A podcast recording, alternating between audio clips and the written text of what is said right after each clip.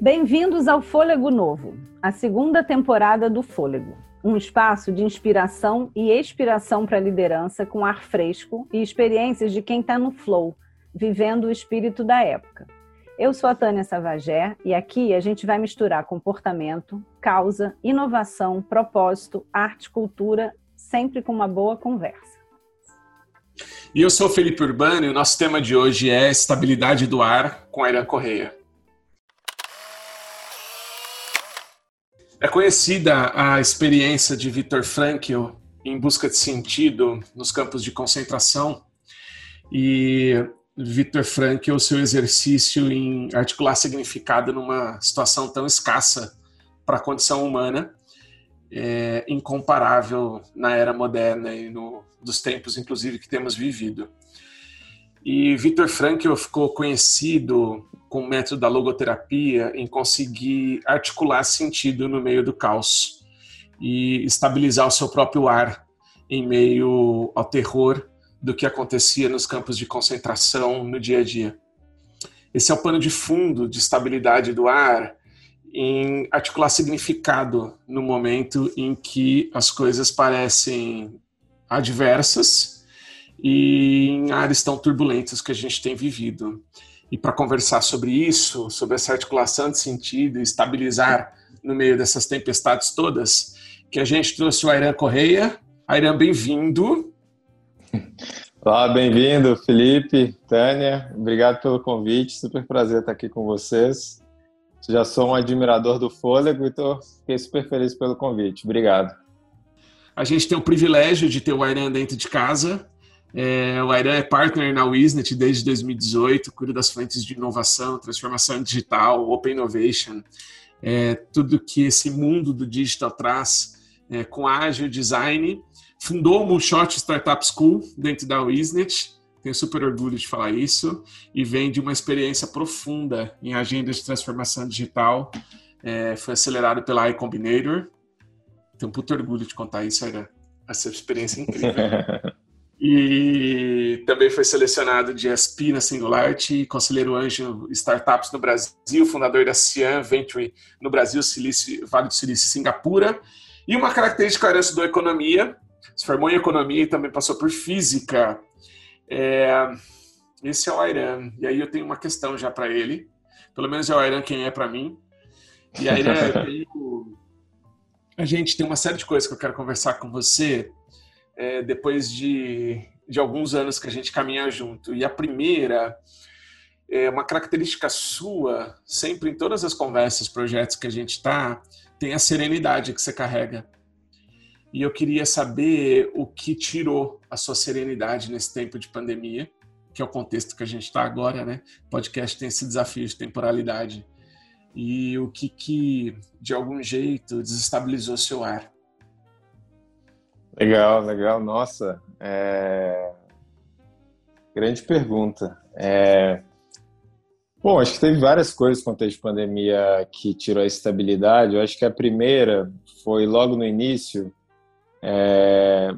ficar muito evidente o tanto que as empresas e a sociedade estavam expostas, né? eram frágeis, com todo um contexto de, de mudança muito rápido. Então, logo no início, perceber que as populações, os colaboradores estavam completamente expostos à situação de fragilidade econômica, de saúde, é, como cuidar dos seus familiares. E estando numa empresa e gostando de resolver problemas, você começa a querer abraçar o problema do mundo, né? E, e querer atuar sobre isso. Então, é, acho que esse foi o primeiro ponto, assim, expor essa fragilidade é, deu uma balançada e, e hoje eu, eu consigo perceber é, uma coisa do mundo está mudando muito rápido, né? Eu acho que seguido a pandemia a gente entrou num ciclo novo em que as coisas parecem estar acontecendo mais rápido. É, notícia da semana passada já é velha, é, tem que estar conectado o tempo inteiro.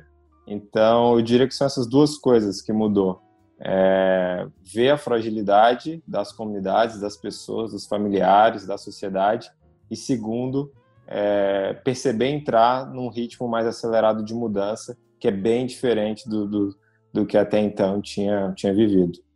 Boa. Eu vou falar de um encontro que chama muito a minha atenção na sua biografia, que é o encontro entre a física e a economia.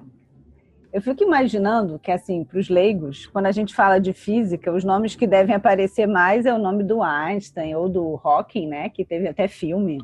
Mas eu queria falar de um físico que é o David Bohm. E eu não ousaria falar de física quântica, porque eu nem sou é, maluca para isso. É, mas falar sobre o, o, trabalho dele com o diálogo, né? E aí tem coisas importantes que ele fala, né? Eu trabalhando com mediação, que ele fala muito de falar na primeira pessoa, de respeitar as diferenças e a diversidade, de ouvir para aprender ou criar alguma coisa nova e a possibilidade da gente suspender pressupostos, refletir sem julgar e não buscar vencer ou convencer. O que, que os ecossistemas de inovação podem aprender com esse David Bohm, físico do diálogo? Putz, legal. É... Eu acredito que muito do, do quando a gente pensa em ecossistema é, é pensar em colaboração. E eu acho que desses pontos da escuta, é, do, desse, desse olhar de, de, de, construir com o outro, acho que tu, tem tudo a ver com, com o ecossistema de colaboração. É, e muito frequentemente a gente percebe alguns empreendedores, alguns líderes é, querendo construir um ecossistema, querendo construir um movimento, mas com uma bandeira que só é deles. E, e esse projeto, que é individual, único, é, vai demandar muita energia e vai enfrentar muita resistência para conseguir ser construído, porque é, vem de um indivíduo que tem uma, uma tese própria e quer fazer dela a própria realidade. É, então, quando você está trazendo todos esses pontos de, de, de, colaboração, da escuta, eu acho que a física é, tem tudo a ver com isso, a economia tem tudo a ver com isso, porque é um olhar de sistemas complexos, é um olhar de ver as coisas como são e, e ver as coisas é, sempre pensando em, em, em construir, em, em, montar, em influenciar.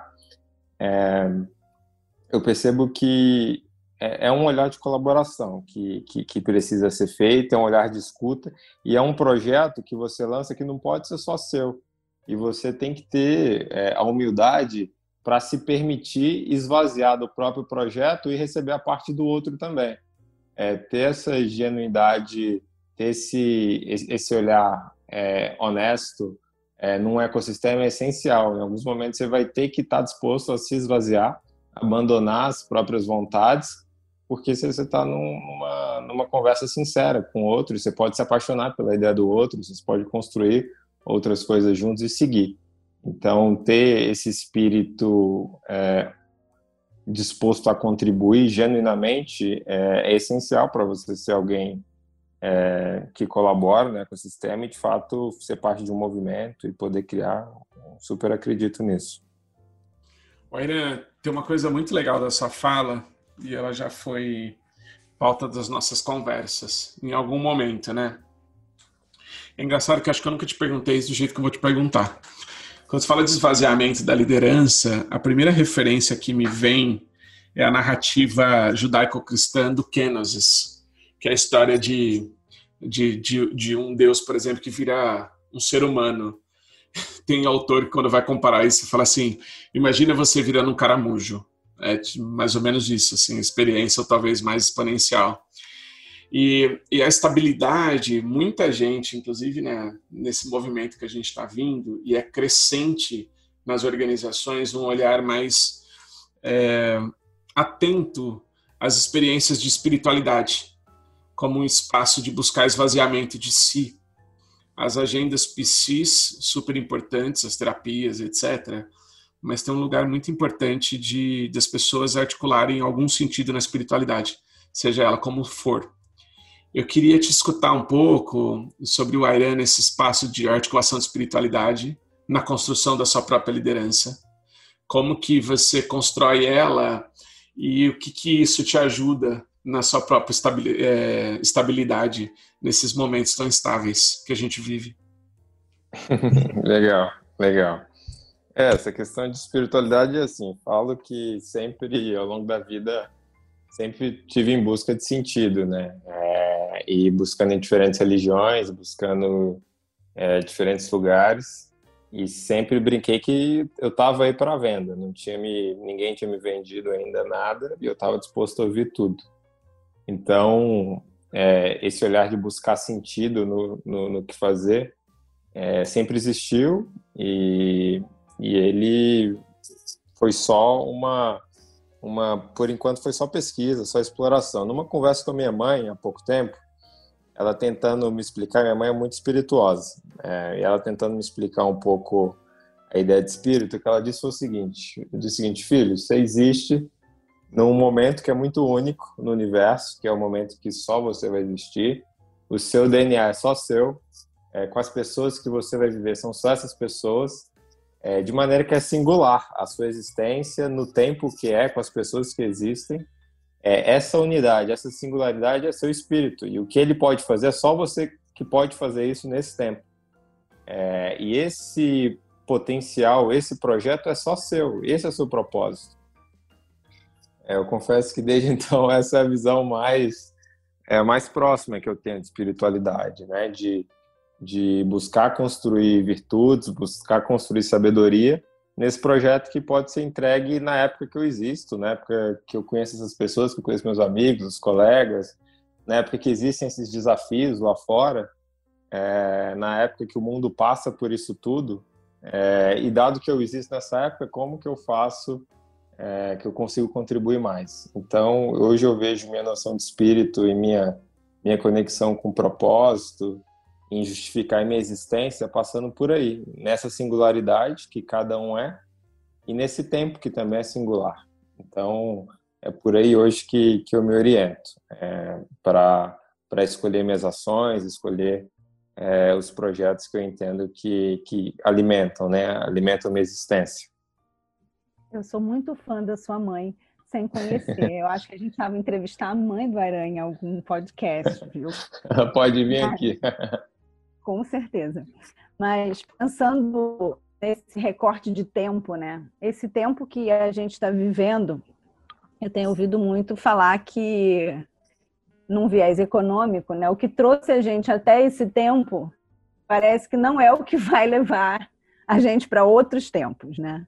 Então, economia circular, capitalismo consciente, B Corps, Donut Economy, enfim, são conceitos muito presentes hoje. Eu tive um, uma oportunidade de ouvir uma indiana, autora de um livro que chama Bazar, Conversa e Liberdade, que foi assim muito sensacional, que ela, ela traça todo um, um desenho né, dessa, dessa atividade que é a, talvez a mais humana e original, que é a economia e que ela contava que na época dos bazares as pessoas não trocavam só mercadoria, elas trocavam conversas, trocavam ideia.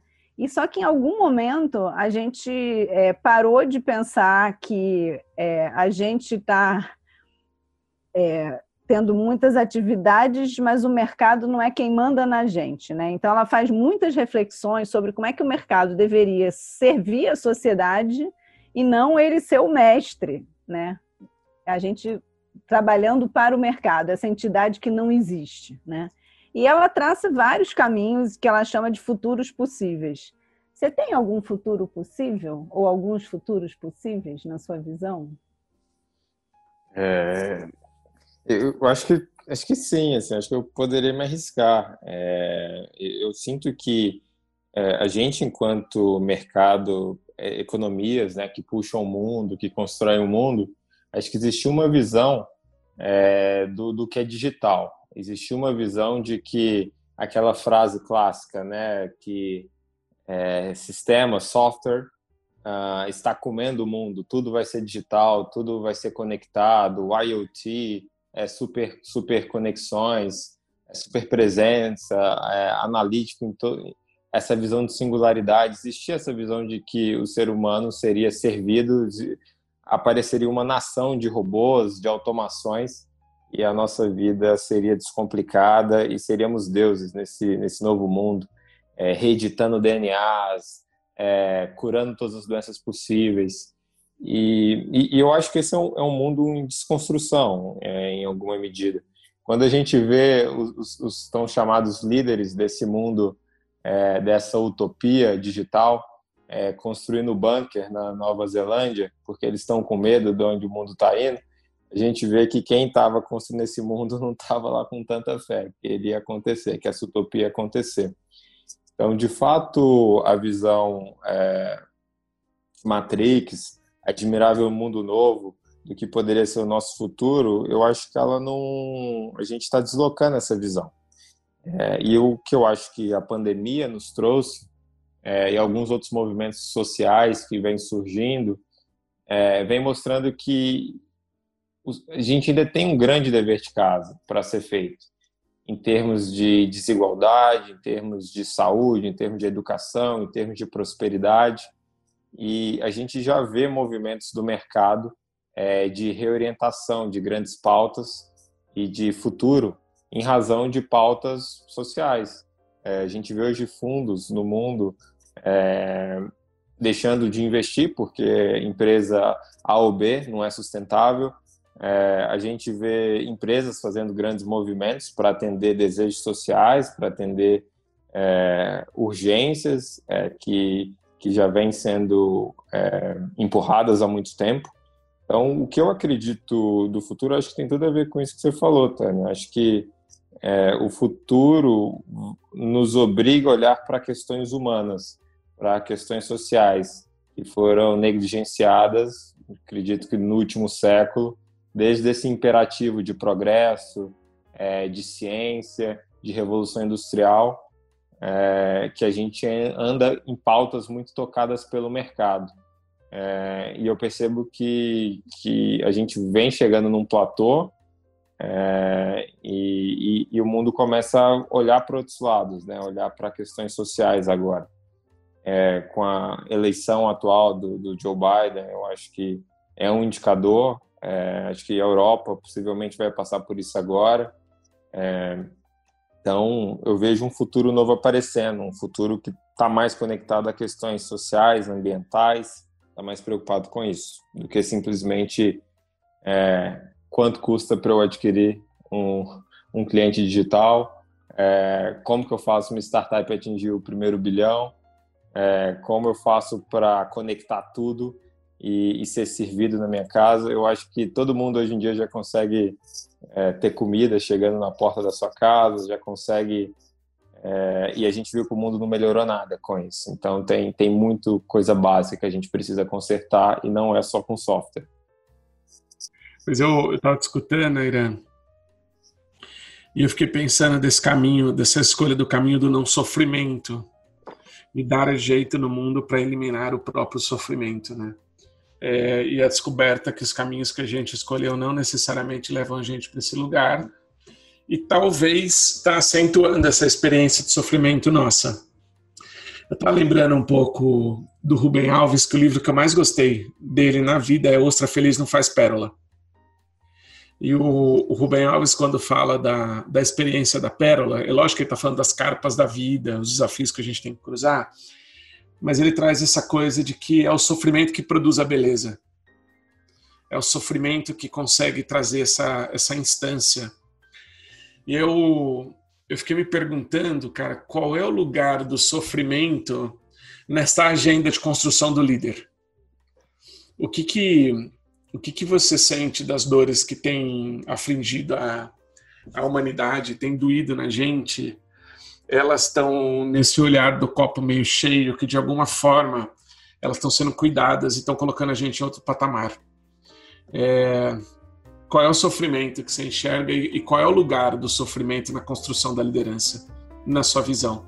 Baseado até nesses exemplos de transformação digital e dos bunkers na Nova Zelândia. sim, super. É, e, e acho que tem, tem uma outra frase que eu acho que bem sincrônica com isso que está trazendo, Fê, que é a escassez sempre gera inovação. Portanto, sou um otimista. É, escassez é uma coisa que é sempre presente, né? Em, em qualquer contexto, É, da escassez surgem coisas fantásticas. Então, portanto, todo mundo pode ser otimista com o futuro. É, e, e trazendo a Singularity, né? A Singularity University fala muito sobre isso, fala como que ao você resolver o problema de um bilhão de pessoas, e se você quiser cobrar é, um dólar por isso, um real por isso, é pronto, você achou uma ideia de um, de um bilhão de dólares, era estava procurando. Mas como que, é, para um contexto global hoje que nós vivemos, é, na frente de cada pessoa, hoje existe a possibilidade de resolver o problema de, de, do seu país, existe a possibilidade de resolver o problema de, de um continente inteiro.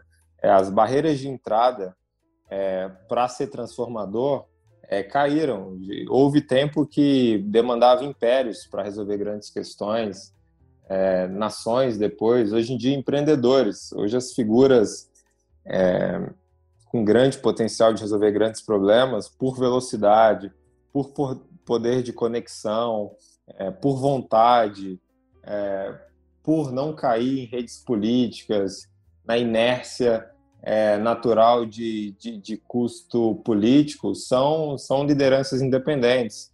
É, até um exemplo super bacana, quem não viu, né, Netflix tem aquele documentário do Bill Gates, super bacana, é, legal de ver. É, então, a, a, liderança hoje, ela consegue sim, e possivelmente são, são é, as melhores e os melhores candidatos para resolver grandes problemas é, que as nossas comunidades estão passando. Isso por uma questão de ser é, carne e osso, por uma questão de ter a escuta que a Tânia trouxe, coisas que frequentemente a máquina democrática é, se perde é, em discussões, em grandes comitês, é, e, e, não consegue avançar. Portanto, o, o, líder hoje ele consegue ter essa, essa saída mais rápida. É, e, e, nesse lugar de escassez, nesse lugar da, do que é problema, reside sim as grandes oportunidades. E possivelmente as oportunidades que depois de uma vida inteira você vai se orgulhar. Você vai olhar para trás e falar: putz, deixei o mundo melhor do que eu encontrei. É, enquanto organizações, é interessante ver isso, né? Enquanto você é um líder de uma grande organização, é, vez ou outra você se vê numa situação de ter tantas agendas, tantas metas diferentes que você é, raramente consegue perceber que está num projeto que de fato está contribuindo bastante. É, enquanto você é um líder fora da organização, você tem mais liberdade, mas ao mesmo tempo você não tem todos aqueles recursos que a, que a organização tem, toda aquela plataforma para fazer diferença. É, eu, eu, tenho experiência de ter vivido os dois mundos, de estar em empresa grande com bastante recurso e estar é, em empresa que fazendo conta de pizza é, para ver se, se, se, a turma fica dentro de casa trabalhando. E, e é engraçado ver que, que, que, o desafio é do mesmo tamanho, é, de que o senso de, de que você não consegue é, colaborar é o mesmo nos dois lugares. Então, me faz pensar que é mais um desafio do indivíduo do que propriamente da situação. Eu diria até que em uma grande empresa você consegue fazer mais coisas. É, você tem uma grande plataforma, você já tem clientes, você tem parceiros grandes. Então, é, conseguir romper essa inércia pessoal e as desculpas pessoais de por que eu não faço, porque eu não tenho tempo, e de fato agir, de fato colocar fogo no espírito, fazer o seu tempo aqui nesse universo com as pessoas que você tem é, valer a pena, é, no último dia, se olhar para trás e ver que você viveu o melhor que você poderia ter vivido, de fato, esse é o grande desafio, é, enquanto liderança. E talvez essa seja é, a principal pergunta, que no final de uma vida você gostaria de ter dedicado bastante tempo tentando responder é, de maneira apropriada, né?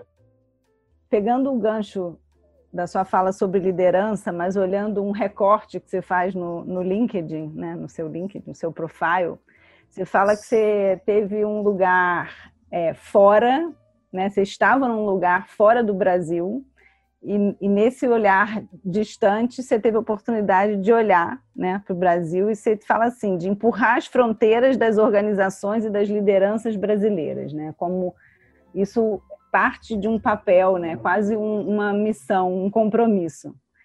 qual é, é o espaço do Brasil na agenda global hoje que você vê? Que janela de oportunidade a gente tem?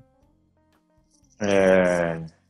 Nossa, acho que o, o, Brasil a gente sempre teve aquele, aquele, aquela percepção que o brasileiro é um, é um, é povo festeiro, né? É um, é um pessoal que é, todo mundo internacional quer estar junto é, por conta da caipirinha, da diversão, da alegria. É, então, eu acho que esse olhar do Brasil, da diversão, é, de, de, trazer diferentes é, para uma mesa comum, é, é um olhar nosso para ser celebrado. Claro que hoje, conhecendo o Brasil, a gente sabe de todos os problemas que o Brasil tem, é, mas o, o que existe melhor do povo brasileiro com certeza está por aí.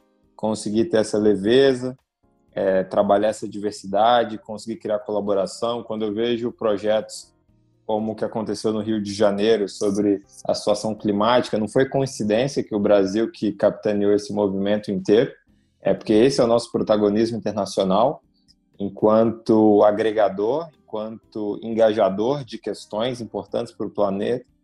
E essa é um pouco da visão que o mundo sempre teve da gente. Quando eu penso na liderança brasileira, é, eu penso nesse olhar de, de, de grandes desafios, de conseguir é, criar espaços de colaboração, criar espaços de troca de uma maneira leve, divertida é, e, e, sempre ouvindo todos os lados. Mas eu penso também em atributos que a gente não conhece da nossa liderança. Acredito que quando a gente hoje pensa, a gente tem uma visão muito de sudeste hoje, é, da, das nossas grandes capitais, né, as capitais econômicas. E eu gostaria de conhecer mais é, o que, que existe de liderança é, na Amazônia, de que, que existe de liderança nosso em, é, na características do, do, nosso povo que está espalhado pelo Brasil, Nordeste, Sul. É, então, acho que tem vários atributos ainda para serem descobertos no que compete essa liderança nossa. Com certeza é, é divergente, é, com certeza tem bastante para contribuir mas é, um que eu consigo já ver do, do, Brasil é esse lado agregador, esse lado leve, divertido. É, e, em pautas internacionais, esse sempre é o, é o, olhar e é o espírito que a gente consegue construir é, em empresas, em espaços públicos. Então, definitivamente, essa leveza o mundo precisa e de colaboração é, também.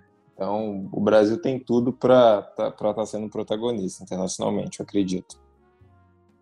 O Newton, o Newton, nosso conhecido Pasquim, fala que a gente tem o melhor empreendedor do mundo, que não anda no trilho.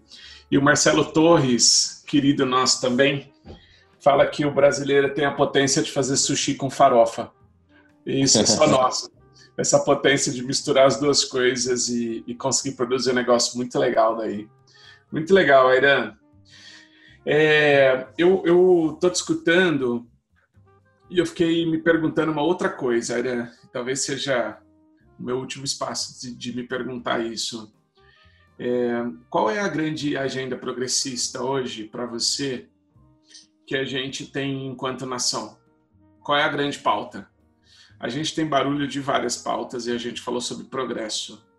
Se você tivesse que dar um, um espaço que é um conselho para um líder amanhã, é, a hora que ele acordar, que movimento que ele pode fazer na direção do Brasil, na sua visão? Legal, legal. Nossa, essa é uma pergunta difícil. É, a gente tem várias pautas hoje no Brasil, né? A gente tem a pauta da mulher, a pauta racial, a pauta dos indígenas, a pauta da, da, da nossa, da nossa floresta, da Amazônia, é, tem pautas regionais. Então, acho que a gente tem bastante coisa hoje no Brasil. É, eu, eu, sou um grande defensor da educação sempre, né? Educação como possibilidade de libertar, é, de libertar o indivíduo, é, dele conseguir expandir consciência, dele conseguir enxergar além, de ver mais, dele conseguir olhar para o colega do lado, para o colega do lado e ver uma possibilidade de colaboração, ver uma possibilidade de escuta, valorizar. Então, eu, eu, eu ainda vejo a educação como um grande movimento é, que cross, que contribui com todas essas pautas de, de cidadão, é, de propósito com a nação, republicana, democrática, é, que não nega aquecimento global, que gosta é, de vacina. É, então, eu, eu, vejo esse com, com, com, um efeito muito forte, né? um efeito catalisador muito forte em todas as pautas. Como um líder numa organização, eu acho que a gente sempre, é, seja no próprio time, seja na organização inteira, a gente está com ações que contribuam para a expansão de consciência, que contribua para desenvolvimento de virtudes dos nossos times, das pessoas. Pode ser uma pessoa, pode ser dez pessoas que a gente esteja. A gente já está contribuindo para todas essas pautas. É, e é importante estar num, num, olhar de fato de, de escuta, né? Não é um olhar de catequizar, é um olhar de influenciar, de criar espaço é, de discutir, de buscar diferentes perspectivas. É, e se tiver com mais tempo, e se puder, claro, fazer projetos, envolver em projetos. Tem projetos fantásticos acontecendo hoje no Brasil. É, e até podendo compartilhar um pouco, é, Fê, nessa linha, estava é, tendo uma discussão super bacana sobre o, tanto que eu posso estar envolvido em filantropia, projetos sociais, né? o tanto que uma pessoa consegue estar envolvida. E a brincadeira é assim: tem pessoas que conseguem ter tempo é, para fazer, e tem pessoas que não têm tempo, mas têm dinheiro. Então tem uma brincadeira de que, putz, às vezes é, eu podendo investir um pouco, é como se eu estivesse dedicando um dia meu no mês para um bom projeto social. É, então, às vezes você não consegue de fato estar lá presencialmente, mas uma ajuda que você dá é como se você tivesse um dia do seu mês lá é, fazendo aquilo. Então, tem ações fantásticas hoje acontecendo, é, seja nas favelas, é, na Amazônia, tem, tem, tem bastante coisa legal.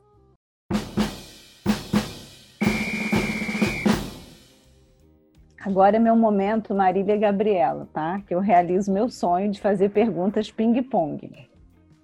Então, essas é para você responder com o estômago. Tá bom. É, um sonho.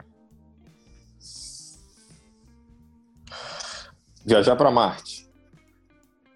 Uma música. Putz, Sunny, do Steve Wonder. Um livro. A Promised Land, A Terra Prometida, acabou de ser lançado do Barack Obama. Uma gafe. Nossa. Uma gafe boa, perguntar que perguntar se a pessoa estava grávida e não estava. Essa foi foda. Uau. Uma série. The Crown. The Crown. Um líder que você gostaria de ter conhecido. Um líder brasileiro é Chico Mendes, mas até na pergunta que, que foi feita sobre livros, o A Terra Prometida, Obama fala uma coisa muito legal do tanto que é importante o trabalho dos líderes que não são conhecidos. É, ele fala como que é importante a, a liderança que está na ponta e que ninguém sabe que ela existe e o trabalho que ela faz dia após dia. É, às vezes para a família está melhor, às vezes para a comunidade local, o bairro está melhor, às vezes para a rua está um, um pouco, para a rua evoluir um pouco é, para a escola comunitária, é, dar uma educação melhor para os filhos, sendo é, mães, pais que participam de discussões. Então, eu acredito que existe sim um olhar do, dos grandes líderes que, que nos inspiram, mas é, de fato a liderança que, que eu acredito que está mudando e que vem mudando no Brasil é uma liderança invisível, né? São, são mães, pais, filhos, filhas, avós, avós que no dia a dia, apesar de todas as adversidades, apesar de, de toda a luta, é, tem na, na, sua alma um desejo de, de construir um mundo melhor, seja para suas filhas, para seus filhos, para seus netos. E são essas lideranças que me inspiram, que, que acordam aí cedo, quatro horas da manhã, é, para trabalhar e, e, tendo sempre o, que, o, o melhor de todos na cabeça, né? Oiran, o que, que é o elemento mais importante para você, para um líder expandir seu próprio mundo? dado que você já expandiu o seu de diferentes maneiras. Qual é o movimento mais importante, na sua visão, na expansão do mundo de um líder? Mas, bom, eu acredito que tem dois elementos aí, Fê, é, se eu posso dizer do espaço que, que eu vivi. É, acho que tem um primeiro que é a capacidade de buscar novos ângulos para ver o mesmo objeto. Acho que tem uma competência muito importante na liderança, que é a capacidade de criar novas perspectivas em fatos antigos, em objetos antigos. É, como você consegue ver um problema diferente, ou como você vê uma oportunidade diferente. Eu acho que estar tá obcecado por buscar é, um olhar novo, um olhar diferente, acho que traz frescor é, para o desafio, é, ajuda também a garantir que você não está enganado, que você está sonhando, é, um, uma, que você está aberto a aprender coisas novas e, e sem dúvida cria um, um, um movimento é, que é sempre muito importante para quem está construindo, quem está fazendo, que é se encantar novamente pelo que faz dia após dia. É, a beleza e, e o espírito está nos detalhes, está na repetição. E conseguir ser capaz de trazer esse frescor e esse significado é, para o grupo que você está, acredito que é essencial para eles é, dia após dia quererem masterizar e, e sempre chegar a um lugar novo no, na qualidade de trabalho deles e na qualidade de entrega. É, somado a isso, é, eu diria que a questão da escuta que a Tânia trouxe também é super importante. Acho que um líder ele precisa ser capaz de fazer excelentes perguntas e de escutar. É, percebo que dentro de, de, liderança existe frequentemente um, uma vala que é, é dar respostas, é, apontar caminho, e às vezes você pode fazer isso com o espaço que suas perguntas criam e deixar esse espaço ser preenchido pela resposta das pessoas. Isso é um movimento, isso é um caminho, isso é uma evolução. É uma evolução onde a pergunta pode ser feita junto com você e com outras, e a construção sendo feita de outras e junto com você, de maneira que o, o caminho avança, de maneira que, que o grupo anda, e, e é criado um espaço comum, é, que te inclui e inclui os outros. É, diria esses dois grandes elementos: capacidade de elaborar novas perspectivas e a capacidade de inaugurar novos espaços com boas perguntas. Muito bom. Waira, é, e como é que faz para te achar nesse mundo? Se as pessoas quiserem te encontrar e conversar com você e continuar essa conversa.